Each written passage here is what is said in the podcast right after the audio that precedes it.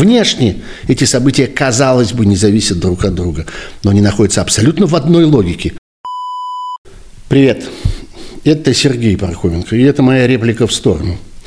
Почти каждый день теперь делаю такие реплики. Сегодняшний день был устроен так, что несколько разных событий, произошедших э, и утром, и днем, и вечером, событий, которые казались ничем не связанными между собой, вдруг объединились вместе и вдруг продемонстрировали какое-то свое э, единство и общую логику. Началось все с того, что сегодня утром Государственная Дума Российской Федерации, как говорится сразу во многих чтениях, э, раз и навсегда одним махом приняла закон о конфискации имущества у тех, кто не угоден нынешнему российскому режиму, у тех, кого нынешнее путинское государство считает своим врагом. Там длинный перечень разнообразных статей, по которым можно применять эту меру конфискации, причем конфискации более-менее чего угодно.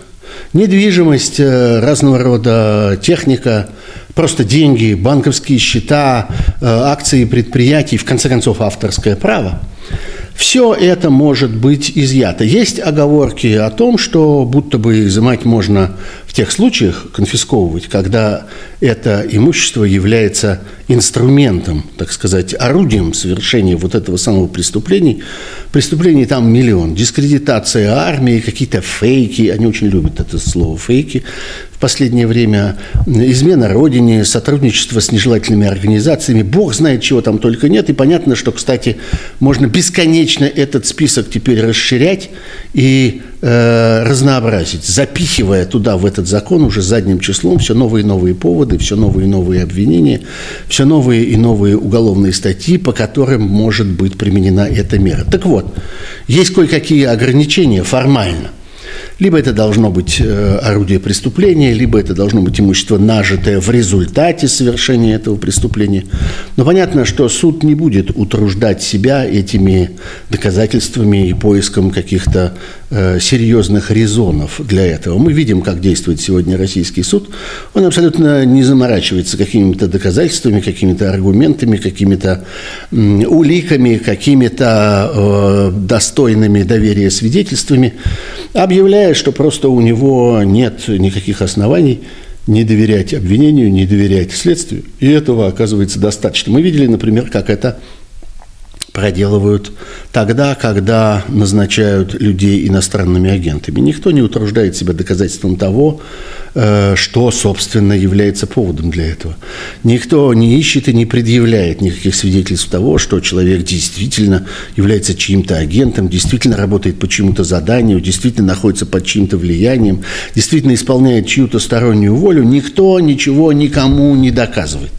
Суд э, руководствуется революционной, а в данном случае военной целесообразностью. Вот эта логика, она стала особенно распространенной в течение этих двух лет войны, ну и в непосредственно предшествующие войне годы. Так это будет и на сей раз. Теперь мера под названием конфискация – Имущество будет применяться широко, будет применяться ко всем и будет применяться произвольно. Это ключевое слово. По произволу государства, по желанию государства наказать своего врага. Днем случилась следующая новость. Казалось бы, не связанная с первой. У писателя Бориса Акунина, известного под э, творческим псевдонимом Григорий Чхардишвили, было изъято его авторское право. Он был просто ограблен на глазах у всех. Грабителем выступила очень академичная, солидная организация э, Александринский театр в Санкт-Петербурге, который совершенно неожиданно объявил Григорию Чхартишвили, что пьеса, которая в свое время по договору была принята для постановки в этом театре, которая была там поставлена, которая шла в репертуаре, за которую довольно долго Григорий Чхартишвили получал свои авторские отчисления, это никакая не пьеса. Это никакое не авторское произведение, это, оказывается, компиляция исторических фактов и архивных документов. Ну, с тем же успехом можно объявить компиляцией любой текст, потому что он не что иное, чем компиляция 33 букв э, славянского алфавита. Или любую музыку можно объявить э, компиляцией, потому что это не что иное, как компиляция из известных всем семи э, нот. Так выглядит грабеж. Так выглядит э, отъем собственности. И на эту позицию в данном случае стоит государство в лице своего государственного, э, государственного театра. Почему они сейчас это делают? Потому что теперь они могут это делать. Потому что государство взяло на себя право объявлять врага не просто врагом, но отлученным от закона – отлученным от правосудия, отлученным от конституционных прав человека, э, каждого вот такого своего врага. Ровно как в средние века э, папский престол мог отлучить от церкви еретика, и тогда этот еретик мог быть э, Э, кем угодно убит, э, ограблен, изувечен, покалечен. Никто не вправе был предоставить ему кров, никто не вправе был накормить и напоить его, никто не вправе был защитить его. Этот человек был исключен из человеческих отношений, исключен из тогдашнего закона. Ровно так поступает сегодня российское государство. Государство-грабитель, государство-мародер. Э, и этот пример с э, Григорием Чхартишвили, с тем, как демонстративно на глазах у всех у него отнято его э, авторское право, без всякого повода, без всякого объяснения, э, без всякого судебного спора и без всякого права Григория Чхартишвили отстоять свое э, авторство, отстоять свои интересы. Суд не будет его защищать, это абсолютно очевидно. И именно на это рассчитывает э, в данном случае э, театр, действующий под прикрытием этого грабительского государства. Это свидетельство нового этапа в этом становлении российского государства-мародера. И третье событие, ближе к вечеру. Стало известно, что из Таиланда благополучно вылетели в Израиль все остававшиеся там участники группы Би-2, которых удерживали там на протяжении последних нескольких дней и требовали их экстрадицию в Россию. Абсолютно беззаконной экстрадиции.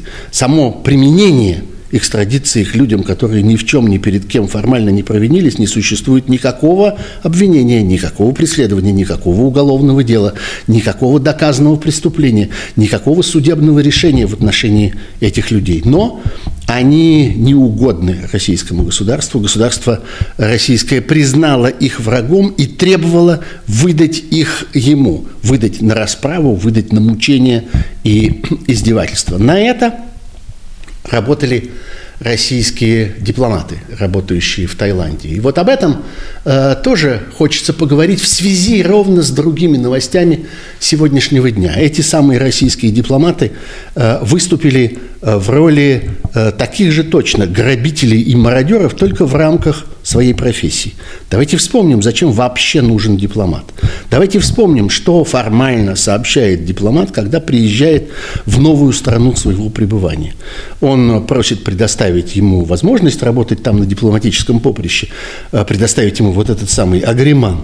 И в этом агримане по существу описано, что дипломат собирается там делать, зачем он нужен, зачем нужны консульские работники. Для того, чтобы защищать интересы граждан своего государства. Кто-то попал в аварию, кто-то заболел, кто-то потерял документы, э, кого-то ограбили, кого-то незаконно обвинили, с кем-то случилось еще какое-нибудь э, несчастье. Куда человек может обратиться, находясь на чужбине, в свое консульство, зная, что это консульство всегда поможет ему и будет отстаивать его интересы. Это, собственно, формальные обязанности этого типа дипломатов. Знаете, есть такая формула. За действия, несовместимые с дипломатическим дипломатическим статусом. Обычно такая формула применяется тогда, когда дипломата выгоняют из страны, объявляют его шпионом или объявляют его еще каким-нибудь э, человеком, нарушившим э, закон. Вот в действительности мы видим в этой ситуации ровно это. Мы видим, как российские дипломаты действуют э, несовместимым с их дипломатическим статусом образом – они совершают поступки, которые в точности несовместимы с этим их дипломатическим статусом, требуя, наоборот, чтобы люди которые являются гражданами их государства, были не освобождены от разных неприятностей, не защищены, не э, обустроены наилучшим образом, а наоборот, загоняя их э, в тюрьму и требуя их выдать, создавая для них максимальные неприятности по одной единственной причине, потому что это враги этого государства. Это, если хотите, дипломатический грабеж, дипломатическое мародерство. Мародерство на почве исполнения вот этих мнимых дипломатических обязанностей. К счастью, эта затея сейчас не удалась совместные усилия израильских дипломатов и э, довольно большого количества российских юристов, российских общественных деятелей, журналистов, активистов, правозащитников и так далее, которые включились в это дело и вместе вытаскивали этих артистов из группы Би-2, провинившихся, еще раз скажу, перед российским государством только одним – своими песнями, своими публичными высказываниями, своим мнением, своим отношением к войне. Никакого преступления преступления они не совершили. Так вот, эти усилия увенчались успехом, и провокация российских дипломатов-грабителей благополучно провалилась. Вот так развивается российское государство. Вот так оно преодолевает шаг за шагом, ступень за ступенью, этап за, за этапом свой путь вдаль, в сторону от цивилизации. Вот так оно становится теперь еще и государством-грабителем. Мы видим за один день, как развивается эта ситуация. Внешне эти события, казалось бы, не зависят друг от друга, но они находятся абсолютно в одной логике. Они э, находятся в одной э, политической линии, в одном э, политическом э, образе, которым сегодня оказывается российское государство – так оно действует сегодня, так оно относится к своим гражданам. Оно научилось выставлять своих граждан вон из сферы правосудия, ставить их в ситуацию, когда правосудие на них не распространяется, когда защиты никакой не э, существует. Это очередной логичный этап развития путинской диктатуры. Меня зовут Сергей Пархоменко.